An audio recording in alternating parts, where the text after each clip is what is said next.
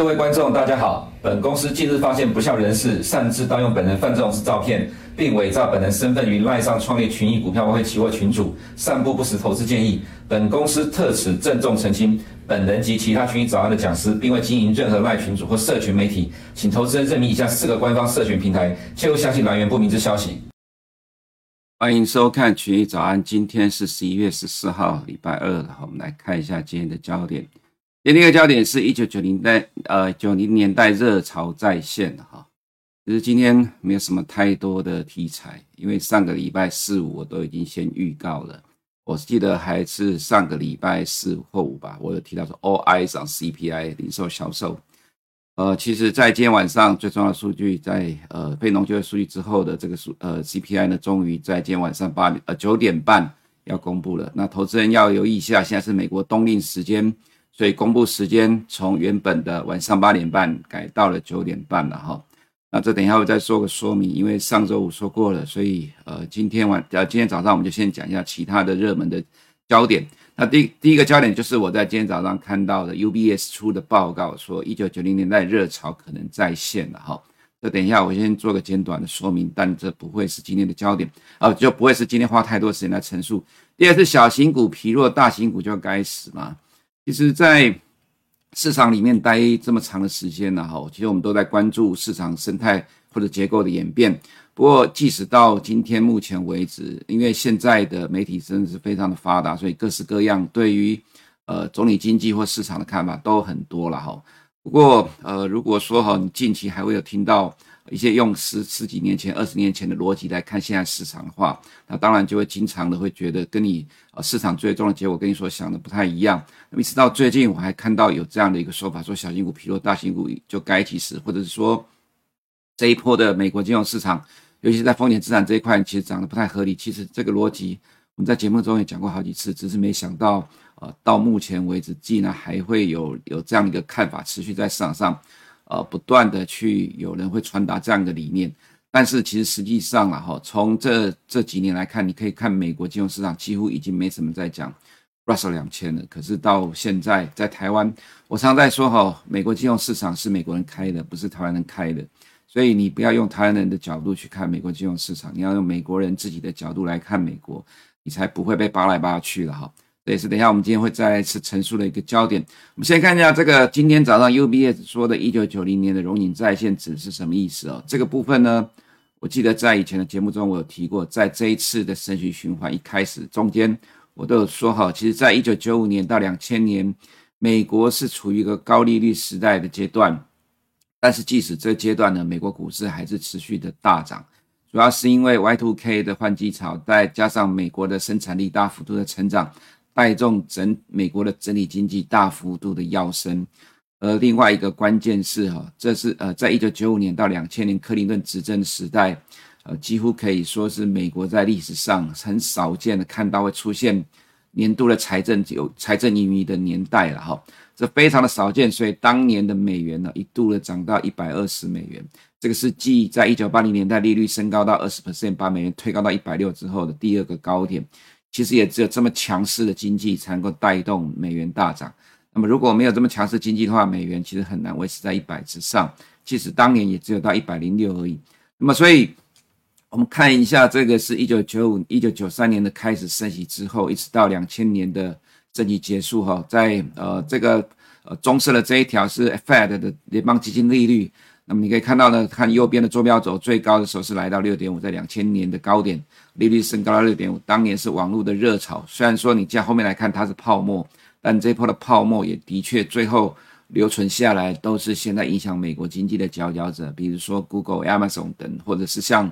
呃 Meta 等等哈，都是现在影响美国经济的主轴。那么我们再来看这个部分，呃，粉色是美国的 GDP 成长率，在左边的呃坐标轴。如果你对上去来看的话，当年呃在那过去那个五年里面呢、啊，甚至 GDP 成长率有高达七个 percent 的，所以当时候的美国会大涨，这个绝对是正常的现象。那当然也有个更呃另外一个更重要的助力，就是绿色这一条哈，这个是美国的 CPI 啦，在呃利率维持高档的压制呃通膨的情况之下，但是美国经济能够持续的强劲。这么强劲的美国经济，呃，美国通膨却维持稳定的阶段，所以这其实就使得这就是所谓的呃经济的热潮。那么在目前来看，哈，UBS 说二零二四年美国经济有可能呃不排除出现这样一个荣景呢。我个人觉得几率有，但真的不高了。怎么说？因为毕竟现在跟当年度不太一样了。现在的美国经济呃其实目以目前呃在以历史上少见的这么快速，在短短的一年半的时间，利率升呃就是从零个 percent 升高到五点五 percent 这样的一个位置来讲，其实融资成本大幅度的上升。已经开始影响到的美国的经济的部分了哈，部分开始影响。那么这个状况呢，在进入了二零二四年之后更会明显。而目前的情况跟当年不太一样了哈，当年是整个需求大幅度的成长，但是现在呃，在产业端的部分来讲，呃，现在来自于民间的消费对于经济的成呃经济成长的帮助，其实比当年这个时候来得更大哈。那么如果你看到近期的消费动能，这等一下在后面会做个说明哈。如果你看到近期的消费动能来看，虽然是很强势，可是这是来自于在过去的三年数呃过去的三年疫情期间，呃有三轮纾困对美国社会注入了大量现金所带动的结果。那么这个现金呢，呃很有可能会在二零二四年中哈、会慢慢的消呃消耗到呃接近末端的一个阶段，所以这样的情况就会使得二零二四年美国经济趋缓哈，会是一个。合理的主流预期，趋缓不代表一定要衰退啦，只是说很有可能会在经济成长率零轴的上下之间哈。那么随着呃这样的一个状况，我们会在十一月二十二号，呃呃，对于投资人的呃二零二四年的展望会做个明确的说明。也就是说，随着这样的状况，明年二零二四年呢，其实景气比较趋缓的前提，呃，其实市场会比较呃呈现一个呃不温不火的状态。所以不太可能会像一九九零年那样的情况，也就是经济非常的热络，即使你不断的升息，它还是能够不断的带动股市上涨，那么消费也强，什么都强，这个状况很难再出现的了哈。我个人认为是这种情况。那我记得在升息的初期跟升息的中段，我都有提到说，谁说高利率股市就不能上涨了？我指的是这个部分，当然也要指的就是在今年的上半年一直到目前为止，在高利率环境之下，股市仍然能够上涨，但它结构。也跟这里不一样。如果有兴趣的话，我们在十一月二十二号的说明会也会在这里面做个阐述哈。所以今天的焦点哈，其实没有很多，因为毕竟市场都在等待今天晚上的 CPI 啦，所以就只有少数几个可以拿来讲的哈。那么看到 Fed 副主席 Michael Barr 说和，Fed 官员正在对利率和流动性风险较高的银行进行有针对性的审查，并针对这些风险的监管预期进行重点培训宣传。呃，这里讲一堆，其实就是呃，他告诉你，从今年三月 SVB 倒闭以来，Fed 就对呃当时候到现在为止还有一些状况的银行，呃，就密切的关注。那么我这些投资人呢，哈，其实，在目前的现在也不用太对这个消息太过于的紧张。还记得在 SBB 倒闭之后，一直到现在将近半年的时间，如果你还有印象的话。有很多人一直跟你讲，在 Fed 名单上还有七百多家银行，怎么样怎么样怎么样是被关注的焦点。这银行未来都会倒掉，所以美国经济会完蛋，金融风暴会即将来临。到现在是没有啦。那我也建议投资人，其实如果你是股市小白或者在市场没有待很长时间的话，呃，其实对于这样的一个呃很多人非常热心诚恳的帮助你提高风险意识的，你要跟他说谢谢，但是不用太过于放在你的心里面。呃，就是放在你的前面去挡住对于市场的判断啊，你只要看看就好了。如果真的有发生，你还来得及跑了哈。其实不用太在意这样一个问题。像这样的一个状况呢，我们都会在今年呃，就是十一月二十二号以及从十二月七号开始一连串到今年年底的密集的说明会中，会去跟投资人探讨解读这样的一个状况了哈。那么再来就是美国政府本周关门的几率高吗？呃，其实看目前状况是了哈，不过市场并不是很在意，这是美国投资人早就习以为常的。那当然，其实最近有很多人一直在讲说，哦，政府关门，所以美国的公债的问题又很大，美国财政赤字等等，他们刚刚讲了一大堆。不是说我不在意死多头了，而是指说，其实对于美国投资人，呃，你还是要去了解美国的呃金融市场参与者的想法是什么。其实呃，美国投资人并不太在意这个状况，因为这种其实是。呃，老调重弹的，不断的发生，每年几乎都会上演的情况，其实美国投资人早就已经麻痹了，因为最终一旦关门，就会有些人被迫失业。那么这些呃主导美国关门的，不管是呃众议员还是呃哪一个党了哈，到最后都会被怪，那被怪了，选票又会流失，再加上明年又要总统大选，又是两年一次的中原选举，参议院改选三分之一，没有人想要得罪选票啦。所以这个政府关门的几率真的，虽然说大家说很高，其实最终即使万一关门了，也会很快就会恢复正常了，所以你不用太大在意啦。股市小白可能很紧张了哈，不过看久你就觉得这个真的是经常发生的状况。那么本周有很多 Fed 关于的谈话，本周的重点就是今天晚上九点半的 CPI，还有明天晚上零售销售哈。我们等一下再看经济数据和做个说明。我们先看美国 CPI，呃，上周有提到整体 CPI 预期三点三，前期三点七。我还记得上周在讲的时候，因为呃有提到说哈，因为这一次十月份的预估的数据，市场的共识是三点三，较前期三点七大幅下滑零点四，这个下滑幅度大，所以呃有机会市场会乐观的反应哈。我还记得之前我有提到说哈，这再一次重复讲哈，在之前看 TI 的时候，预估美国的呃七八月的 CPI 是会反弹，就没想到九月的 CPI 也持续反弹，多弹了一个月。那么市场也因为这样的状况而跌下来。其实当时我们并没有很在意，原因是因为 TIS 呢，这其实都已经对于到明年中的预测都已经出来，只是说可能呃，我还是高估了投资人哈，因为毕竟呃，能够像我们去抓到这些长期预估数据的还是算少数了哈，所以每个月的数据出来还是会对市场有影响。也是因为这样子呢，呃，等一下我们再看 T I 的时候，我们有提到说，在上礼拜有讲到的。呃，在未来会有两次的反弹哦，也有可能会到未来，呃，在未来对市场产生压力。那么这一次也因为十月份的 CPI 大较前个月大幅度的下滑，所以呃，上个礼拜我有提到说，很有可能在数据公布前两天，先有美国投资人热心的去反应。就上个礼拜五跟今天凌晨的收盘，美股是上涨了。那么今天科技股是跌的了哈，不过主要是呃有波呃日本呃对不起有这个呃道琼带起的涨幅。那么核心 CPI 没有什么掉。其实今天晚上，呃，连续两天的热络之后，反而你要留意留意这个核心 CPI 会不会有高于市场预期的情况啊？因为先反映了乐观的预期的，所以反而如果万一不如预期的话，其实今天会有比较大的波动。不过这个波动我们倒觉得还好啦，因为毕竟趋势上，呃，美国的 CPI 从现在一路的降到呃明年的一月初，其实看起来应该是正常的情况了哈。所以这震荡也是短期的。再就是明呃，这个事先看一下克利夫兰预估的数据，也是这个三点三。那克利夫兰的跟 TIS 预估的其实差不多一样，虽然呃，Bloomberg 上面的 consensus 是三点三，也是跟这一样。但 Bloomberg 的 Nowcast 预估三点五了，比市场高了大概零点二个 percent 啊。反正呃，有人预估了不一样的数据，那过去也有准确度，所以我们就参考一下。那么因为市场已经先领先反映了乐观的预期，所以万一今天晚上数据不如市场预期。会有比较大的震荡。另外一个就是我们刚才所提到 TIS 哦，其实早在今年六月就看到七八月的 CPI 会反弹，但当时我觉得说可能市场都知道了，所以没有很在意哈。不过后来你现在从事后来看的话，其实六七八三个月 CPI 反弹仍然对市场产生了压力，因为带动了债券殖利率的上涨。所以在这里我们就看到了这个十月的 CPI 轮三点三，十一月三点二，十二月会反弹到三点六。那么一月公布十二月数据的话，很有可能变成一月就会去反映这个反弹的数据。那么再来就是明年的三月三点一，也就是说从掉到了三点一、二点六，又弹到了三点一。那么如果这个三点一这数据在四月公布出来，市场又担心可能到了明年四月又会影影响到市场的盘势，刚好又碰到了财报公布期哦，所以你要去留意这两个时间点，就在明年一月跟明年四月，可能因为反弹的 CPI，呃，再一次造成市场有一些压力。那么这个是呃昨天晚上公布了纽约 Fed 呃这个一年期的通膨预期了哈，三点五七跟密西根大学的其实不太一样。那这里呢你也看到说市场的预期跟民众呃预期分化，市场预期就是说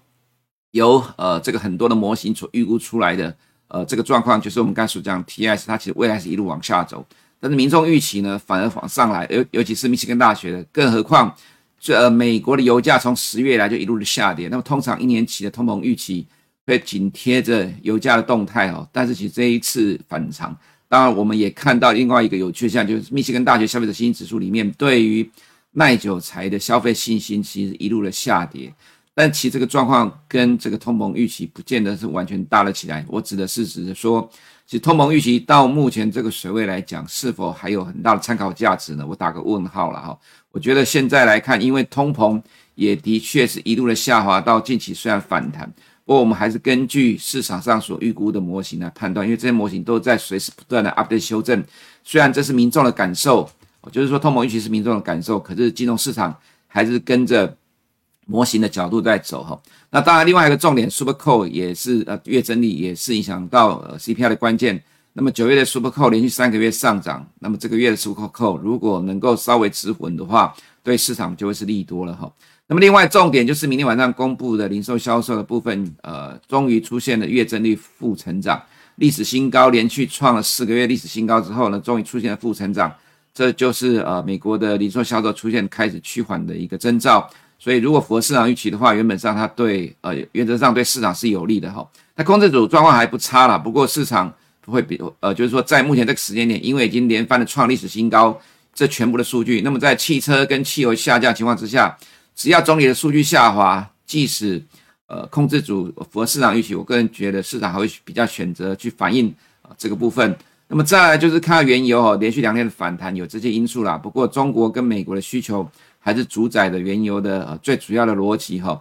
那美国汽油价格连续两个月下跌哈，那么汽油需求持续疲弱。就是现在油价疲弱原因，也让美国 CPI 呃有动力比较大的下跌。那么在呃美国利率动态的部分，今天摩根士丹利跟高盛呢都提出来未来利率动态的预测啦，这两个差距很大。呃，有预呃就是说摩根士丹利预估二零二五年会到二点三七五，高盛预估到二零二六年会降到三点五到三点七五。反正这一波不太可能会降到零利率。当然，因为没有金融风暴或者大衰退发生，本来利率就不太可能降到零，除非有问题了哈。不过现在来看。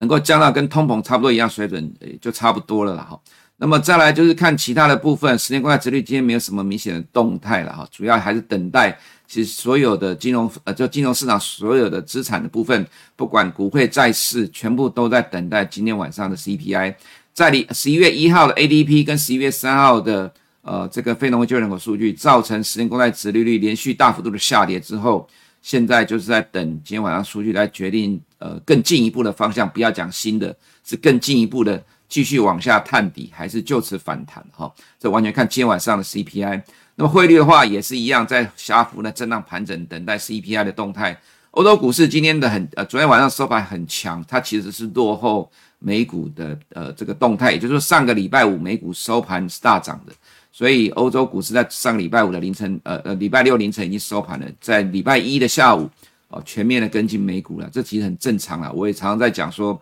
除了今年第一季有欧股带动美股之外，其实后面其实不太花，不太需要花时间来看的哈，因为就是由美股来主导。可是呢，这里你也不能忽略掉一个问题啊，这个问题指的就是说，当它在疲弱的时候，其实还是会影响到美国股市，尤其是在。今年七月，这边由呃呃 Stock 五十这里边大的权值股一路下跌，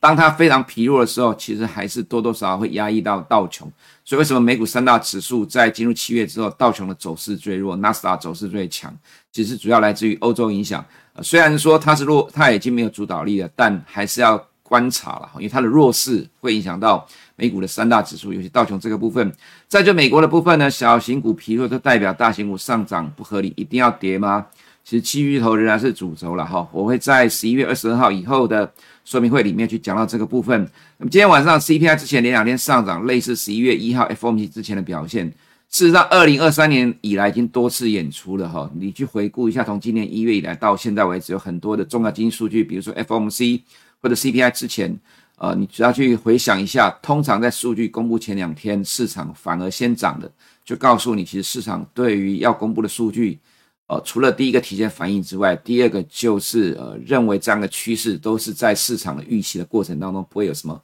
太多的意外。所以你看到十一月一号 FOMC 之前，从十月三十号美股开始涨，从十一月十四号 CPI 之前，上礼拜五美股又开呃，在震荡一天之后又突破大涨，就是这样的逻辑哦。再来就是。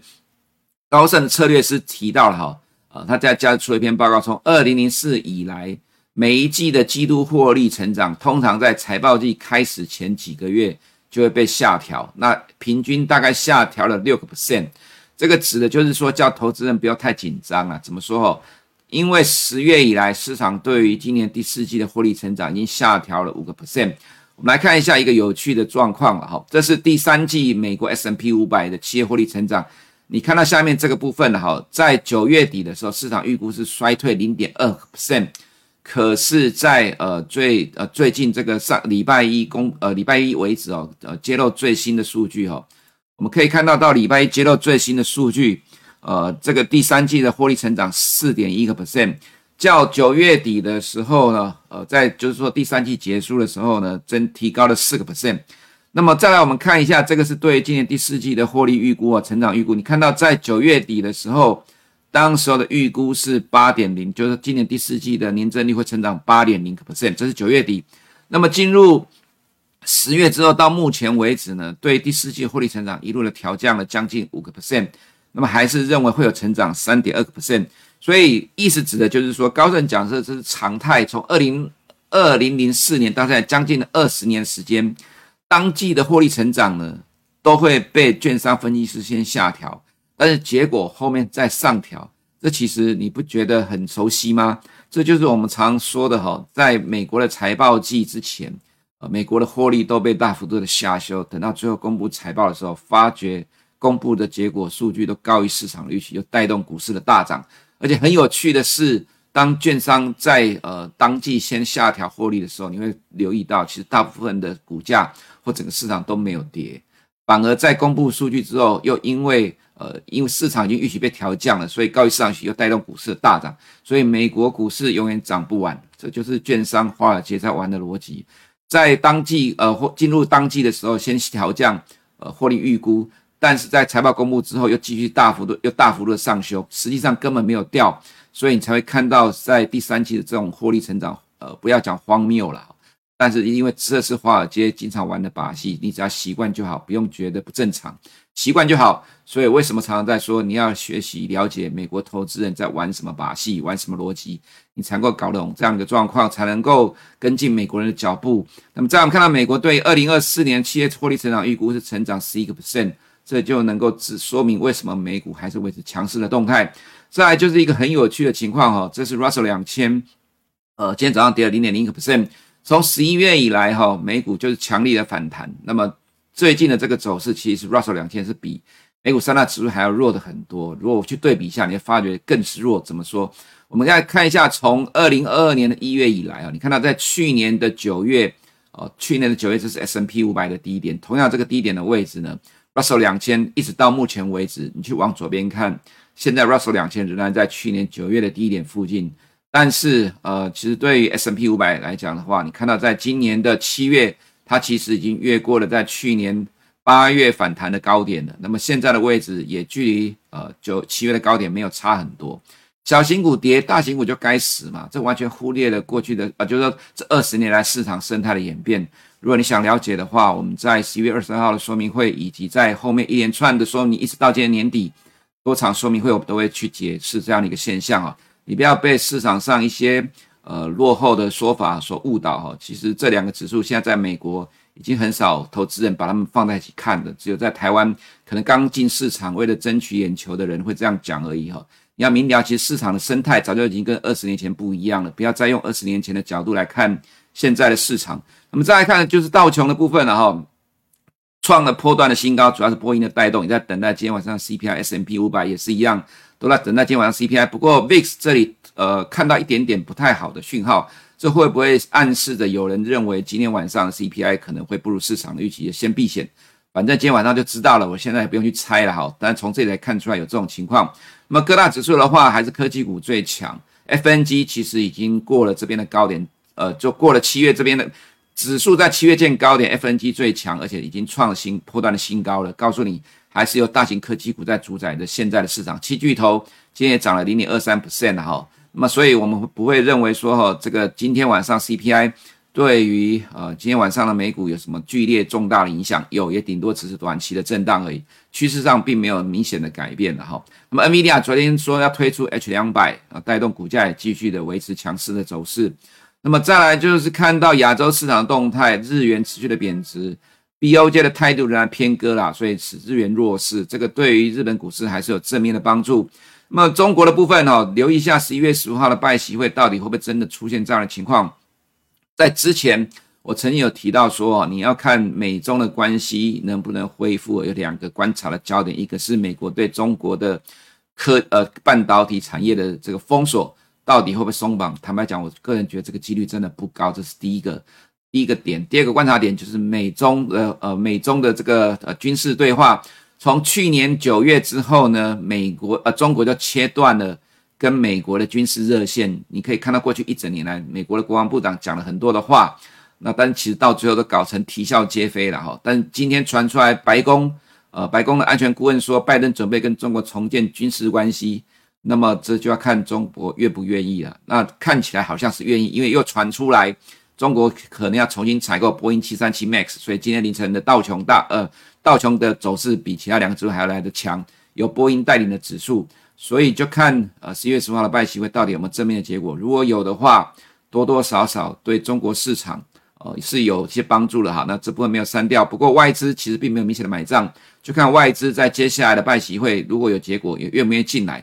如果拜习会双中美双方解冻的话，那么原则上应该是可以短期的刺激的哈。不过你要观察就是外资的动态，如果外资没有很积极的话，那这个短期的刺激可能不会维持很久。你可能要留意是这样一个演变。那么再来就是台股的部分，呃，神山只有涨了二点五一 percent 哦，远低于 ADR 六点三，这没有什么大不了，这本来就常态了。这其实你只要是我们群益早安的忠实观众，这三年来我们常常跟你说的很清楚啊。其实，碰通常碰到这种数字的激励的时候，台湾的母股很难完全跟得上美国的涨势了哈。这个其实常常说了，只有少数一两次，差不多两边的涨幅一样。啊，这是常态，不用太在意。台股的关键仍然是在美股。那么台股在这边两百天均线震荡之后，被美股的强力反弹一路拉上来了。不要再跟我讲说，我说的台股的方向完全看美股，这是荒谬的言论了。其实实际上哈，你只要是台股的参与者，你就能够感受到这样一个脉动。当美股不动的时候，台股根本就没有自己的方向。美股从十月三十号开始拉出了这一波的反弹，台股却要到十一月二号整整落后了三天。不就是被美股驱动的结果吗？所以你只要关注美股就够了啦。台湾只要看美股的状况清楚之后呢，自然你就可以在这个市场上找到你想要的东西。以上是我们今天群益早的内容，我们明天见。如果你不想错过最新市场动态，记得开启小铃铛并按下订阅。此外，我们在脸书、YouTube 以及 Podcast 都有丰富的影片内容，千万不要错过。每日全球财经事件深度解说，尽在群益与您分享。